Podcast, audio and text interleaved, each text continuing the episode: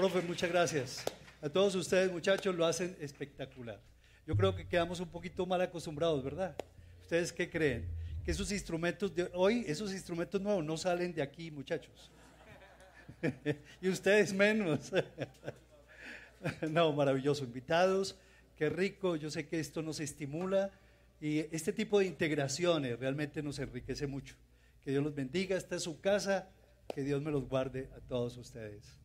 Muy bien, hoy tenemos sorpresas. Y esas sorpresas sí, no me las quiero perder de no presentárselas a ustedes. Hoy está nuestra hija Ana Paola, nuestra hija mayor, ve para acá, preciosa, con, con Andrés, venga para acá. Mi hija y mi yerno, que es también mi hijo, bienvenidos. Para quienes no los conocían, si me prestan un micrófono, por favor, por acá, ¿cuál será? Gracias, Dani. Creo que queremos darle la bienvenida muy especial ustedes que tanto los amamos en casa. Qué rico, las niñas están allá con los niños, Emma y, Lucy. Qué bueno. Eh, eh, ¿Cómo te sientes, mi amor? ¿Cómo se, sienten ustedes acá?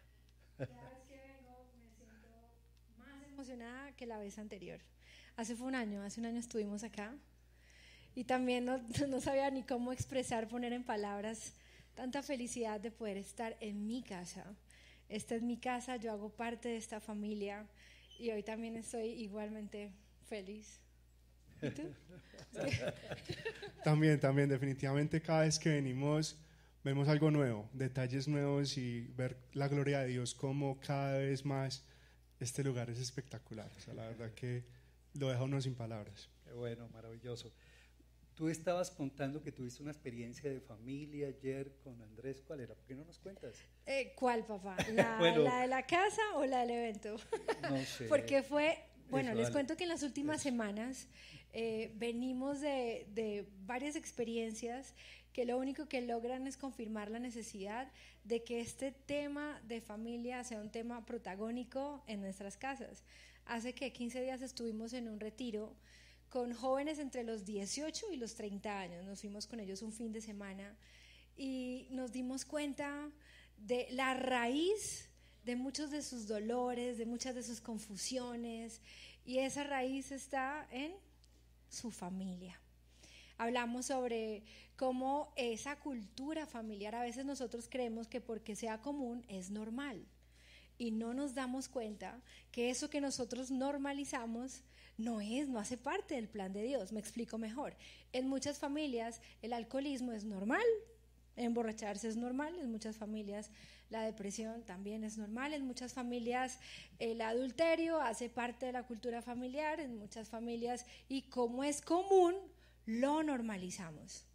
Pero cuando nosotros contrastamos esa normalidad de casa y, y vamos, papi, a esos principios que la palabra de Dios dice, Él dice que tiene futuro, que tiene esperanza, que tiene paz. Y con los muchachos estuvimos indagando un poquito y hubo un ejercicio hermoso donde cada uno de ellos escribió una carta donde le, otorgaba perdón a su papá, le otorgaba el perdón a su mamá, porque nosotros cometemos, los papás en nuestras ganas de hacerlo también, cometemos errores. Y de errores, ahí es donde digo que la semana pasada yo cometí un accidente con mi hija menor bastante grave, que si no es por la fidelidad y la misericordia de Dios, seguramente no estuviéramos hoy acá. Mm. Y a través de ese accidente Dios me corrigió y Dios me llamó la atención. Al tiempo de todo eso, eh, la historia continuará en otra ocasión. Al mismo tiempo ayer estuvimos eh, inaugurando un evento que se llama la Feria de la Familia. Y en esta Feria de la Familia eh, trajimos psicólogas clínicas, infantiles, sexólogas, ¿Por qué? Porque en Estados Unidos al menos uno de cada cinco niños está con, un tema de salud mental, están sufriendo trastornos mentales, los niños.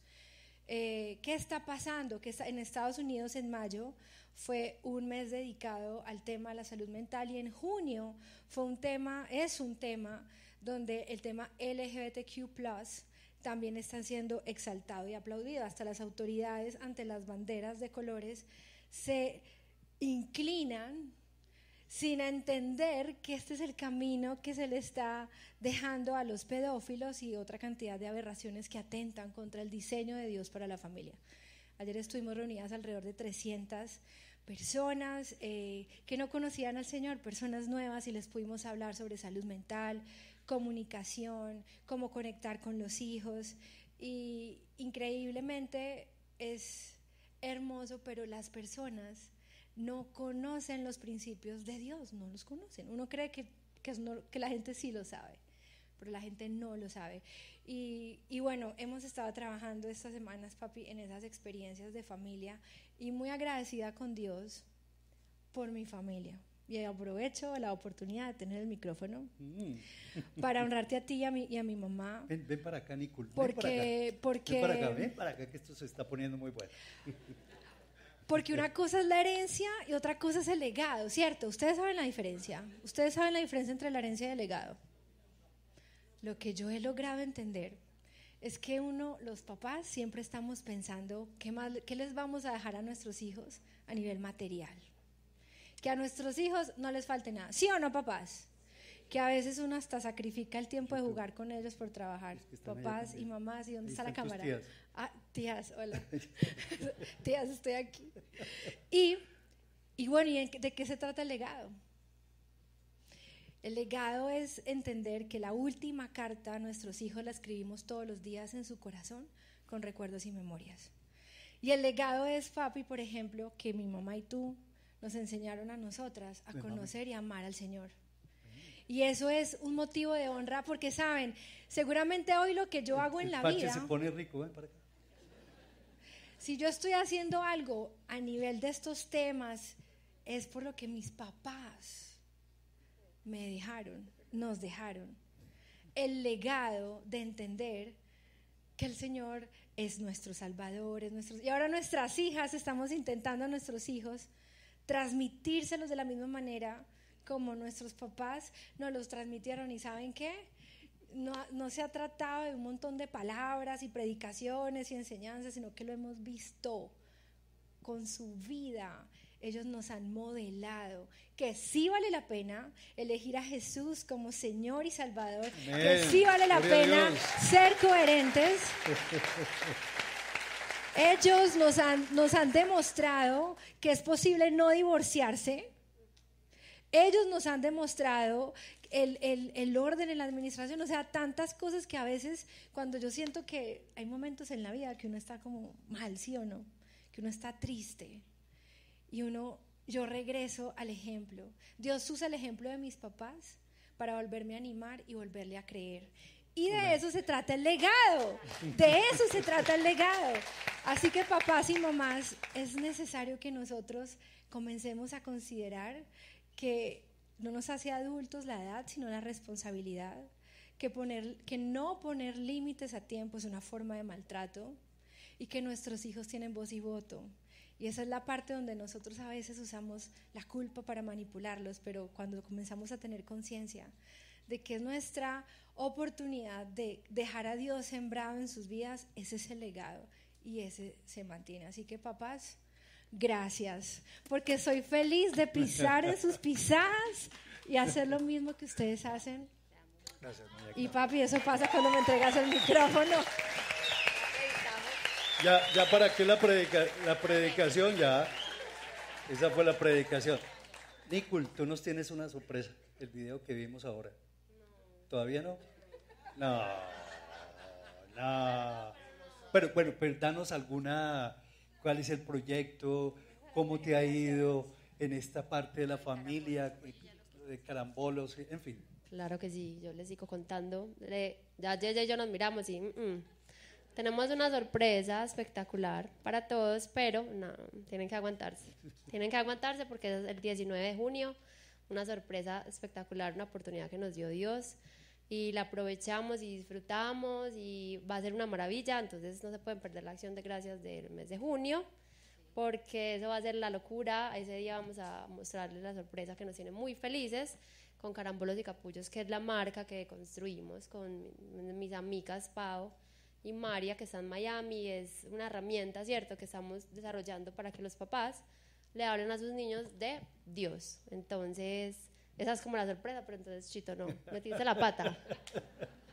No, mejor, ya los invitamos. Ah, bueno. ¿Sí o no? Ok, preciosas. Muchas gracias. Dios los bendiga. Mami, ¿por qué no oras por la reunión? ¿Me introduces? Claro que sí.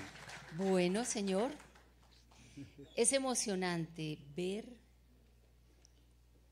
que si nuestra fe es como una semillita de mostaza, tú la conviertes en hermosos árboles que van a dar sombra a otros.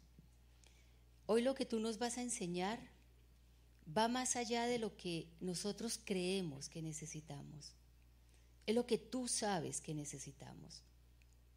Por eso en el nombre de Jesús oro pidiéndote, Espíritu Santo, que seas usando esta palabra para que toda incredulidad se vaya de nuestra vida y podamos creerte a ti. Es la única manera como vamos a ser entendidos en estos tiempos y vamos a ser las personas que tú quieres que nosotros seamos para ser las mamás, los papás, los hermanos, los hijos, esos que necesitan los que nos rodean. Por eso en el nombre de Jesús, Padre Celestial, que tu Espíritu Santo use la vida de tu siervo para que la palabra que salga de él sea la tuya y tu sabiduría que transforma nuestras vidas.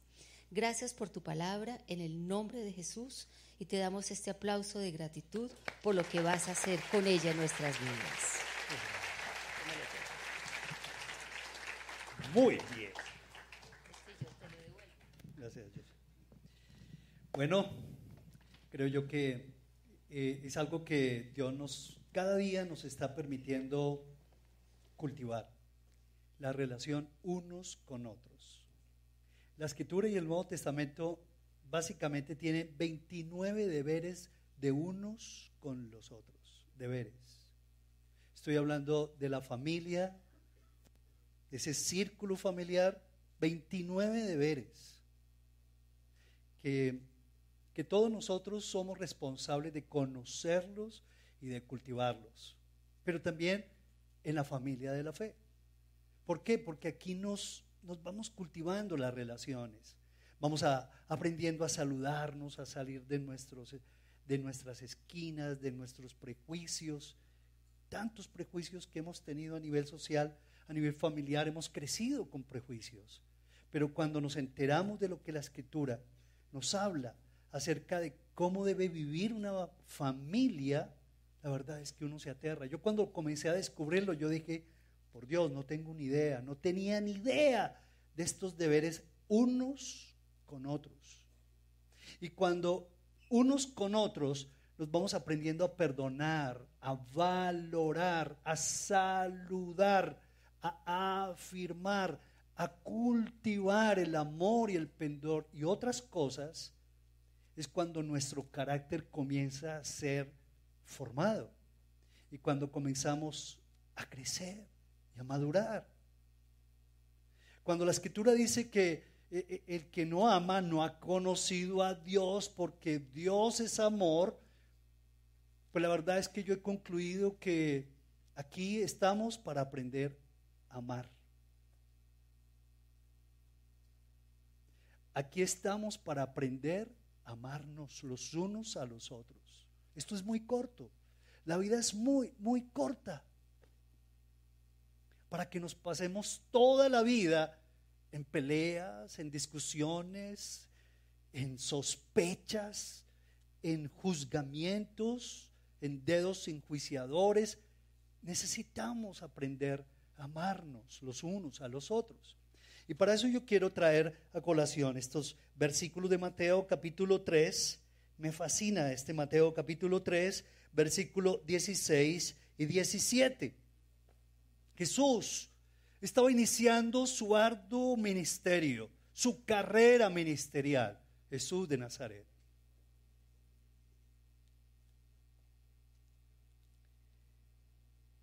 Y su Padre Celestial, su Padre, Dios, sabía que su hijo se iba a enfrentar a cosas tremendas. Por lo tanto, él se anticipó y le dio afirmación a su hijo. Afirmación que le dio carácter. El carácter de Jesús que el Espíritu Santo quiere formar en ti, en ti, en ti y en mí independiente del temperamento que tengamos, de los años que tengamos, de las cicatrices y heridas que hemos portado durante años y años. Y es bello lo que dice la escritura. Lo leemos todos, por favor. ¿Y Jesús qué?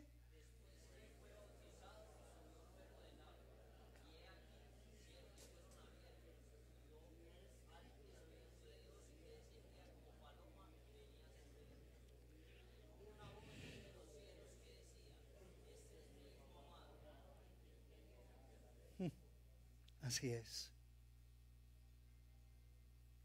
El papá aquí se estaba anticipando a su hijo. Como tú y yo nos debemos anticipar a lo que van a vivir nuestros hijos hoy en día.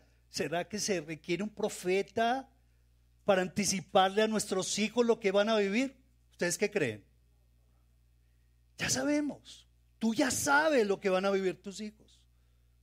Aún los que están las que están en cinta, ¿cuántas acá están benditas con están embarazadas? ¿No levantan la mano? Que Dios te bendiga, mira, y hay una, mira que sí. Y hay que anticiparnos.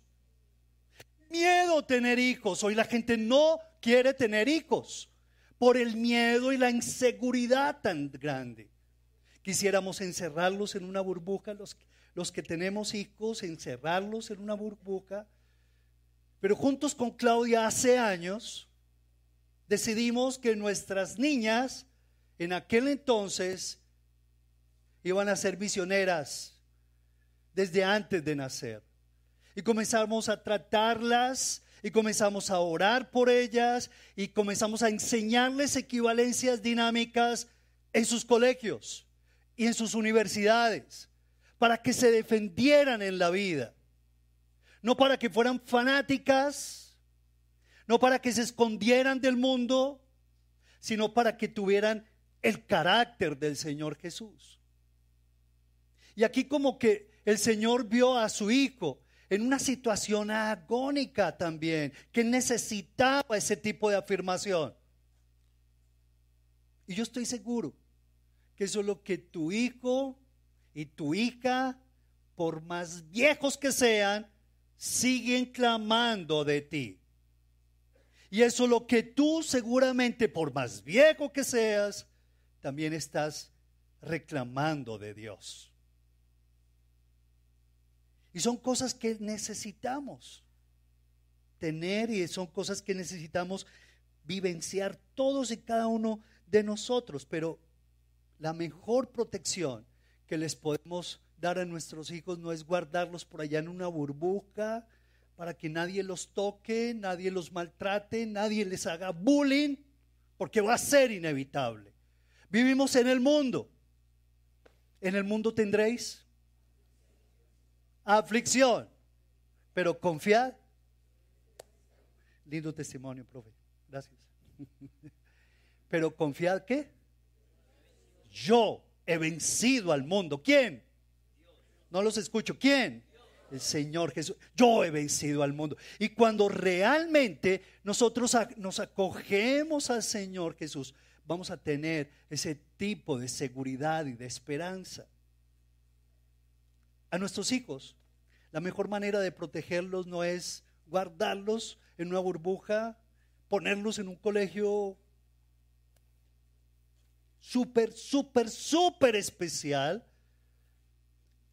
la mejor seguridad que les podemos dar a nuestros hijos está en la garantía que el Señor les da a nuestros hijos y su palabra.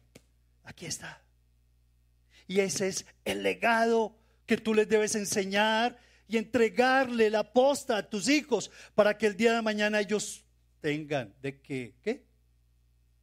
Aferrarse que el día de mañana pasen por situaciones difíciles y ellos tengan al Señor como el ancla de sus vidas que les da seguridad. Pero no solamente es Dios y su palabra, sino que también es importante que así lo entendamos, que es el carácter de Cristo que va a ser levantado en ellos, levantado en ellos, levantado hasta que tengan su fe propia. Su fe propia.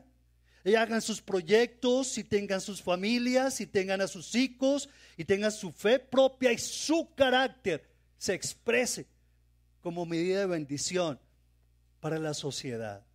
¿Cuánto me alegra que este proyecto que tú estás haciendo, mi amor, allá en Miami, está siendo de gran lanzamiento y bendición para la, alcaldía del Doral también están trabajando con ellos.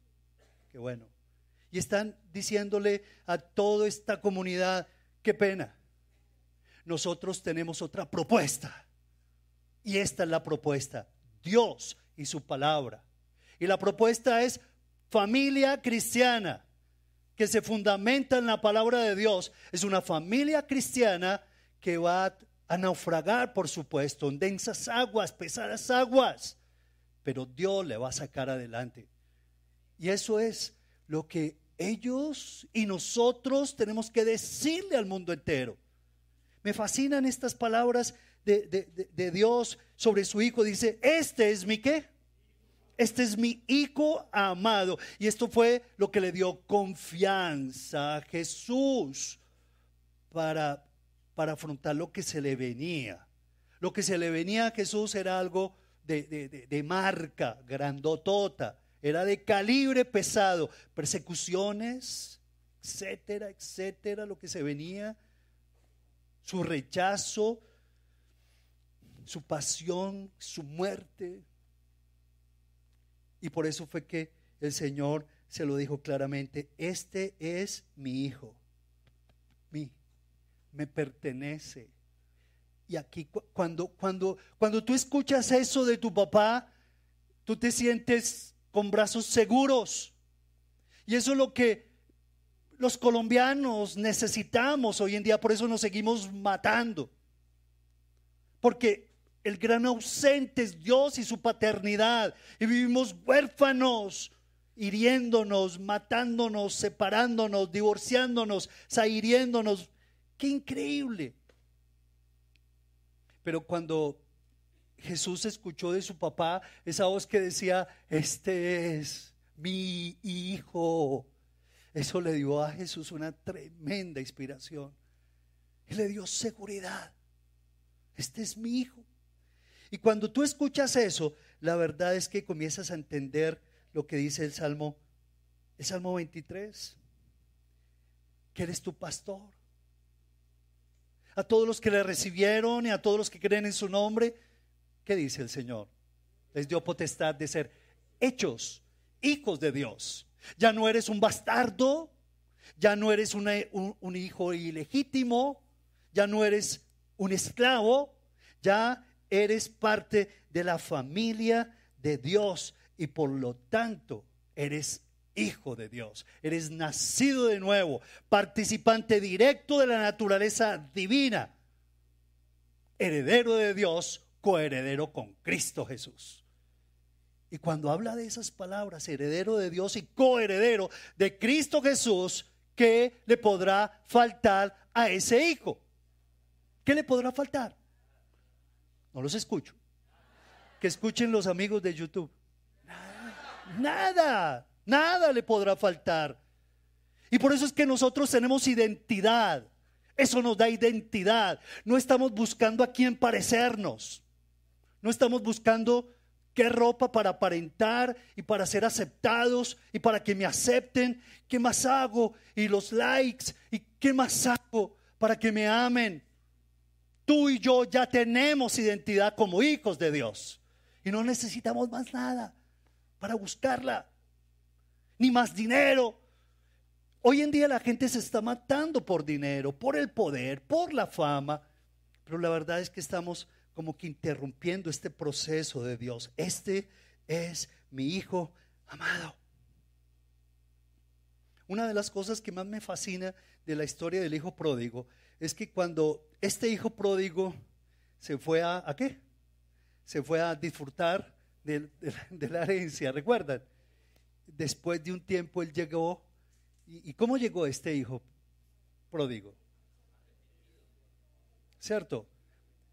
Llegó vuelto, ¿qué? Pedazos. Llegó vuelto pedazos, pero el papá lo esperaba y lo esperaba y lo esperaba y él tenía fe y confiaba de que algún día su hijo volvería en sí. Como tú tienes fe de que tu hijo va a volver en sí y va a llegar a los pies de Jesús. Donde esté tu hijo, no importa si está enredado en la droga, no está, si está enredado en el alcoholismo, en las adicciones si Dios te lo prometió y si tú sigues creyéndole al Señor, ese hijo lo verás, lo verás a los pies de Jesús. Y lo más hermoso es que dice la escritura que cuando el, muchacho llegó, vuelto pedazos, como que el papá, allá en, en Lucas, quiero leerlo porque me parece muy tierno esta imagen cuando, cuando el padre vio a su hijo vuelto pedazos, en vez de rechazarlo sin, sin vergüenza, te gastaste el dinero. Aquí no tenés parte en la casa. ¿Han escuchado esas expresiones? ¿Qué fue lo que hizo?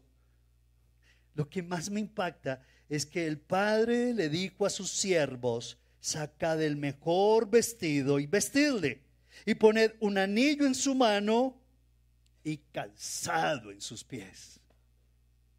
¿Alguien visualiza eso con sus hijos o no? ¿Cómo? Así lo trató. Como su hijo amado, de una manera incondicional. Siempre estaba esperando el retorno de su hijo arrepentido. Y fue eso también lo que le dio a él seguridad, al hijo pródigo.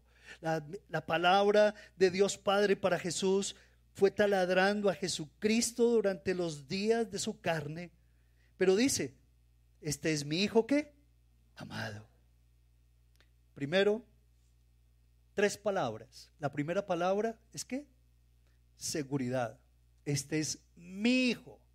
Y no solamente que es mi hijo, me pertenece, yo le pertenezco a él como su Dios. Y eso quiere decir que nunca lo voy a dejar, ¿qué? solo. Nunca lo voy a dejar tirado. Y número dos, es mi hijo y es mi hijo amado.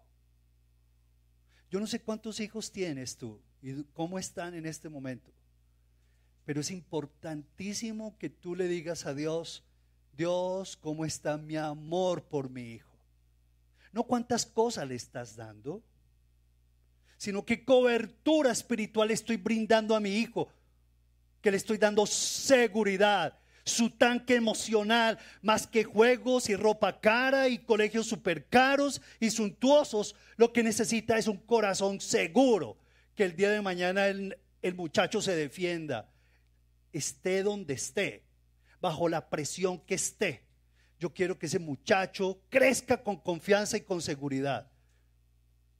Y eso fue lo que realmente Jesús hizo por Jesús, este es mi hijo amado, es un amor incondicional. Y ese amor, cada uno de nosotros tenemos que, ser conscientes, porque desde que tú recibiste a Cristo, entraste en una relación de amor. ¿Lo podrían repetir? En una relación de amor con Dios. Y esa relación de amor es una relación filial, donde yo me uno con mi Señor, mis entrañas se unen con sus entrañas y comienzo a tener una relación de amor. Yo soy fruto de una relación de amor. ¿Por qué? Porque Él me adoptó como su hijo, cada uno de nosotros. Quizás tú piensas que tú fuiste un desliz de papá y mamá. Quizás has pensado que naciste como una tremenda equivocación de tus padres o de Dios, pero así no lo fue. Según la versión de Dios, tú habías, antes de estar en el vientre de tu mamá, ya habías estado en el vientre de papá Dios. ¿Qué tal si le aplaudimos al Señor en gratitud a Él? Ya habías estado en, en esa relación de amor.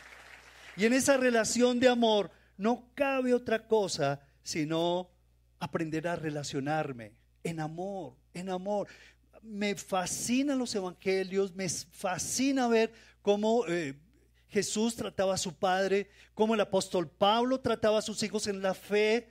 Es una relación filial, es una relación de amor. donde yo no tengo que hacer nada para ganarme el amor de papá. Porque quizás fuiste educado que teníamos que hacer cosas para ganarnos el estudio, para ganarnos la comida, para ganarnos, wow, qué cansancio. No, no fue así. Pero en esta relación de amor yo no tengo nada que hacer. Él me ama incondicionalmente. No espera el Señor que me gane su amor por hacer, sino que ya me gané su amor por lo que soy. Soy su hijo, yo soy suyo y Él es mi padre. Él es mío y yo soy suyo. ¿Sabes cómo se llama eso? Confianza, seguridad de que Él no me va a dejar tirado en ningún momento. Y la tercera palabra que me fascina aquí y dice, en quien tengo, ¿qué más? Complacencia, ¿qué más?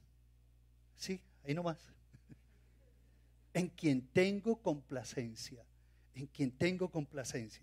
Por allá en, en, el versículo de, de Lucas dice, en la transfiguración, específicamente, vuelve y lo repite. Son dos veces que lo repite. Uno comenzando el ministerio, este es mi hijo amado en que tengo complacencia. Pero inmediatamente allí en la transfiguración, alrededor de la mitad de su ministerio, de nuevo el Señor se la repite en la transfiguración y le añade otra cosa al Señor. Papá, Dios, este es mi hijo amado en, que en quien tengo mi complacencia. A Él escuchen. Él es el que tiene la autoridad. ¡Wow! ¿Qué, qué afirmación tan grande. ¿Qué te gustaría que tu papá te dijera si lo tuvieras vivo? ¿Qué te gustaría que tu papá te dijera? ¿Nada? ¿Qué te gustaría que tu papá te dijera? Te amo. ¿Qué más? Te amo. ¿Qué más? Estoy orgulloso de ti, hijo. No. ¿Qué le vas a decir esta noche a tu hijo? ¿Qué le vas a decir a tu hija en estos días? Hija, te amo. Hija, te valoro. En ti me complazco, hija. ¿Sabe lo que va a pasar con esa hija? Que tú como papá la vas a firmar. Y el día de mañana no va a llegar a brazos sustitutos de ningún hombre. Porque ya está siendo abrazada y cubierta por los brazos de papá. Wow. No, pero no. O si les. Claro que sí.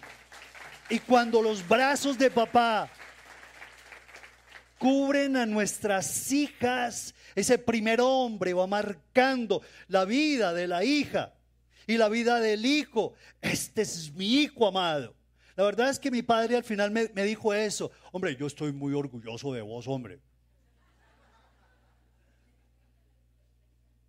Toda la vida quise escucharlo. Pero antes de que él partiera al cielo, me lo dijo y yo, ustedes no saben, yo me sentí, no, Superman me quedaba en chancletas, ¿sí o no? Superman, no, no, no, yo me sentía, mi papá, wow, me afirmó. Mi padre siempre me decía, hombre, vos qué tenés. Así me saludaba mi padre, tan querido él, como buen país. Hombre, vos qué tenés yo me rascaba la cabeza hasta que ya al final él comenzó a entender también la jugada. Y yo comencé a escuchar esas palabras y yo me conecté antes de escucharlas de mi padre, me conecté con mi Padre Dios. Y al leer la palabra de Dios, Él me lo ratificaba una y otra vez en mi comunión con Él. Sí. Y me afirmaba mi Señor y me daba tanta confianza. Cuando, cuando David derrotó al gigante Goliat, imagínense un niñito derrotó al gigantón Goliat. Hubo fiesta en Israel, hubo alborozo, hubo cánticos, premios, hubo de todo. Pero lo más increíble es que la escritura registra un caso y es que el rey le preguntó al general, ¿Y quién es el papá de ese muchacho que derrotó a David? ¿Y saben lo que dijo? David le respondió de una manera tan hermosa y le dice, yo soy hijo de tu siervo Isaí. Tenía pertenencia David. Yo soy hijo de tu siervo Isaí. Te respondí, Señor Rey. Claro que sí. ¿Qué concepto tenía David de su padre? Yo soy hijo de tu siervo, David. Son tres cosas importantes. Número uno, seguridad. Número dos, amor incondicional. En quien tengo complacencia, aceptación. Y esas tres cosas a Jesús le dieron confianza en la vida. Confianza para, para la desventura, en la dificultad, pero también le dieron confianza para el servicio. Confianza para la dificultad, enfrentarla porque hay que enfrentarla, sí, hay que enfrentarla a la manera de Dios. Pero le dieron confianza para que él pudiera soportar tantas cosas y para que él saliera adelante en su servicio. Me gusta hablar de su servicio, no tanto de su trabajo. A nosotros nos ha fijado mucho el esquema laboral, laboral, trabajar, trabajar.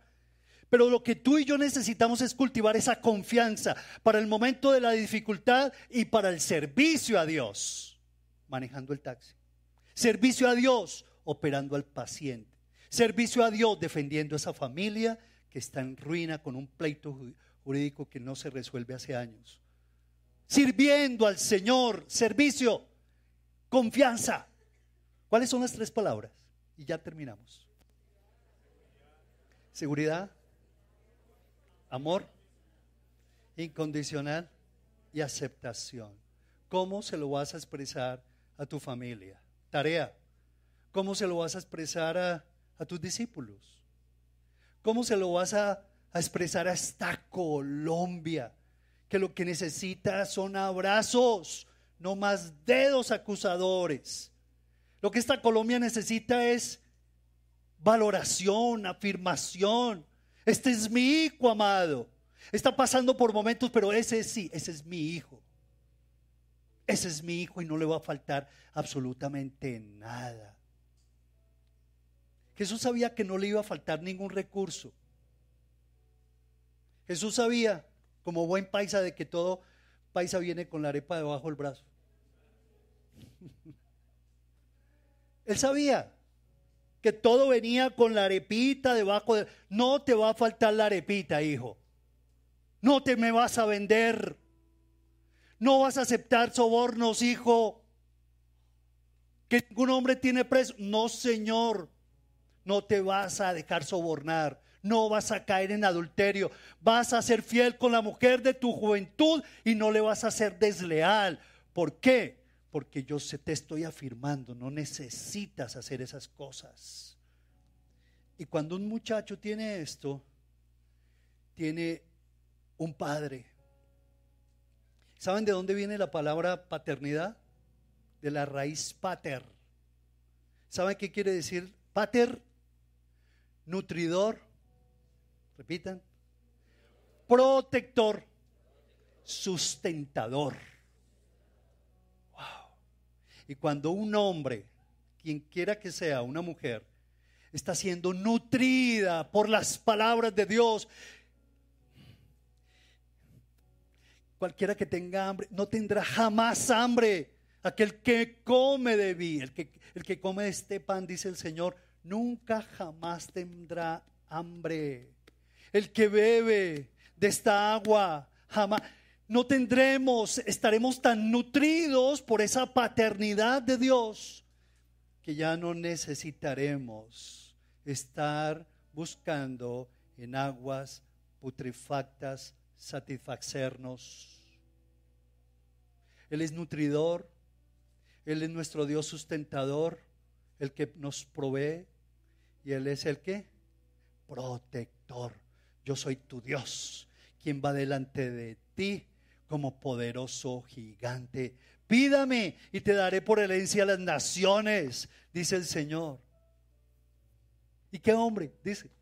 Hay que si su, hijo le pide pan le dará una serpiente. Si ustedes, siendo malos, le saben dar cosas buenas a sus hijos, ¿cuánto más vuestro Padre Celestial les dará cosas buenas a sus hijos que le pidan?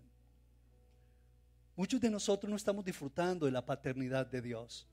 Y por eso tenemos que nutrirnos de nuestra manera. Y por eso tenemos que sustentarnos. Perdónenme la expresión. A las malas. Iba a decir otra palabra, pero. A la maldita sea. Sí. Y nos nutrimos. Y nos sustentamos. Y nos protegemos como sea. Porque no tenemos paternidad de Dios porque somos huérfanos, rebuscándonos por la calle, cuando realmente en su reino lo hemos encontrado todo. Si te tengo a ti, lo tengo todo. Mi amado, mi tesoro, lo tengo todo, Señor. Lo tengo todo, Padre. Yo no sé ustedes, pero yo decidí soltar a mi Padre y decirle, Padre, yo me conecto contigo, papá Dios. Y terminé cargándolo, molestándolo, bromeándolo, disfrutándolo. Yo no sé ustedes, pero que Dios les permita disfrutar de la paternidad, porque esa paternidad te va a hacer un hombre seguro, una mujer segura, una mujer que no va a estar buscando otras fuentes, otras corrientes, de hombres que te dan seguridad por Dios. Y eso es lo que realmente necesitamos todos los seres humanos. Este es mi hijo, pertenencia, seguridad, amado, amor incondicional, en quien tengo complacencia, aceptación total. Y cuando uno se siente así, uno se siente confiado como un león en el nombre de Jesús. ¿Qué tal si oramos y le pedimos al Señor que nos lleve a entender esta palabra y que nos permita descubrir que el Señor tiene para nosotros buenas nuevas? Qué bueno que tú le digas allí al Señor, oh Dios, gracias porque tú eres el único quien me puedes nutrir, Padre amado, en lo más profundo de mi ser. Tú sabes, Señor, las necesidades que tengo de significado en la vida, de propósito en la vida. Ahora entiendo que la paternidad tuya, Señor, es un elemento indispensable para desarrollar una auténtica identidad. Hoy, Señor, elemento que se está perdiendo en este mundo, Padre. Y estamos cayendo a un abismo infernal, Señor.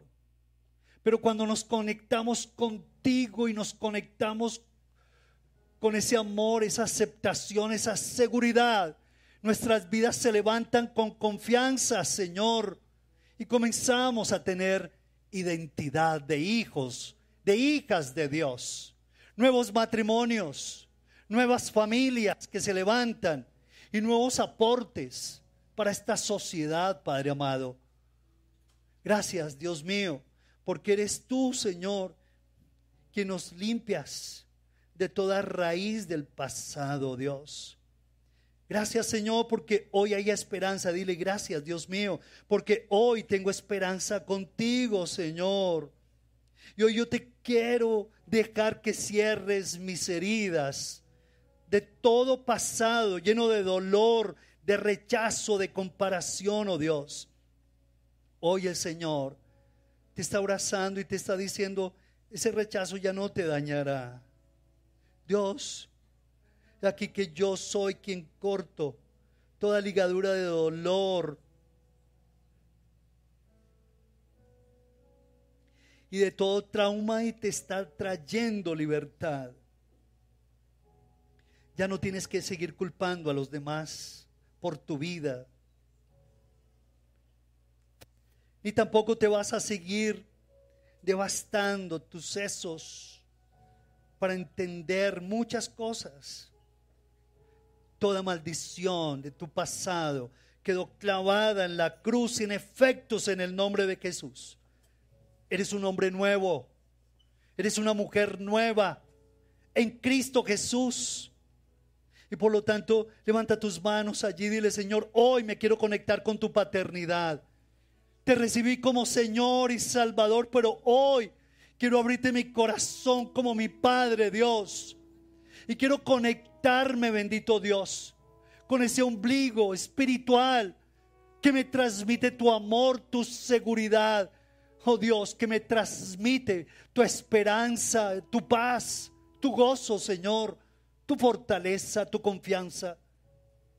Hoy, bendito Dios, quiero abrir mi corazón a ti, quiero rogarte que limpiando mi corazón de toda herida, Señor, de todo este sentimiento que me ha abordado durante años, que seas tú mismo, Padre, aquí tomando mi corazón. Hoy te reconozco como mi Padre. Dios, dile, te reconozco, te acepto, dile, dile al Señor como mi papito Dios. Hoy te puedo decir, tú eres mi aba, papá. Y yo quiero, Señor de la gloria, abrirte mi corazón para que seas tú mi Salvador y mi Señor. Gracias por perdonar mi vida, limpiarla de todo ese pasado, limpiarla de todo pecado, Señor. Y gracias porque me da la seguridad de tu guía, de tu dirección de tus recursos inagotables para mi vida, Padre. Esa confianza ningún hombre aquí en la tierra me la puede brindar solamente tú, Señor. Hoy quiero adorarte, dile. Llenemos este recinto de alabanzas al Señor. Levanta tu voz y dale gracias. Hoy me das la oportunidad de ser papá. Quizás eres papá en este momento, quizás tienes tus miedos de tener hijos,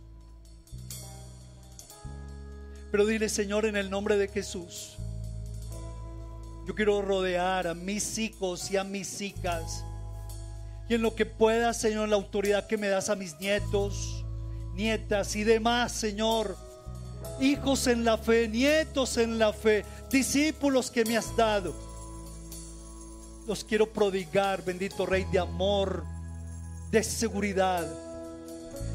Les quiero entregar aceptación, bendito Dios, no juicio y juicio.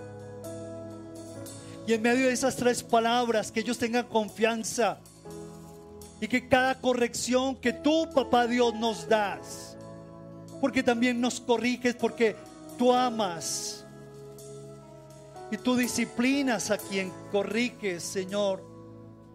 A quien amas lo disciplinas, a quien amas lo corriges sabiendo, bendito Dios, que tus propósitos son eternos con mi vida, Padre. Quiero adorarte y bendecirte, Señor. Y quiero que la autoridad que tú me has dado la ejerza con sabiduría sobre mis hijos e hijas en el nombre precioso de Jesús. Ahora dile a Dios, Dios mío, sana esa, ese linaje, ese linaje que inició con Cristo en mi corazón mis hijos y mis nietos sana ese linaje en el nombre de Jesús. Y que se esparza, bendito Rey, este ADN en las generaciones de discípulos y discípulas, de familias que van a nacer en Cristo Jesús. Bendito seas. Gracias por tus recursos. Gracias por tu sanidad. Gracias por tu medicina. Gracias por enviar ayuda desde tu santuario para cada familia, Señor. Te adoramos y te bendecimos. Gracias, Señor. Démosle un fuerte aplauso a Jesús, nuestro papá Dios. Gracias, Señor. Gracias, Señor. Gracias, Señor.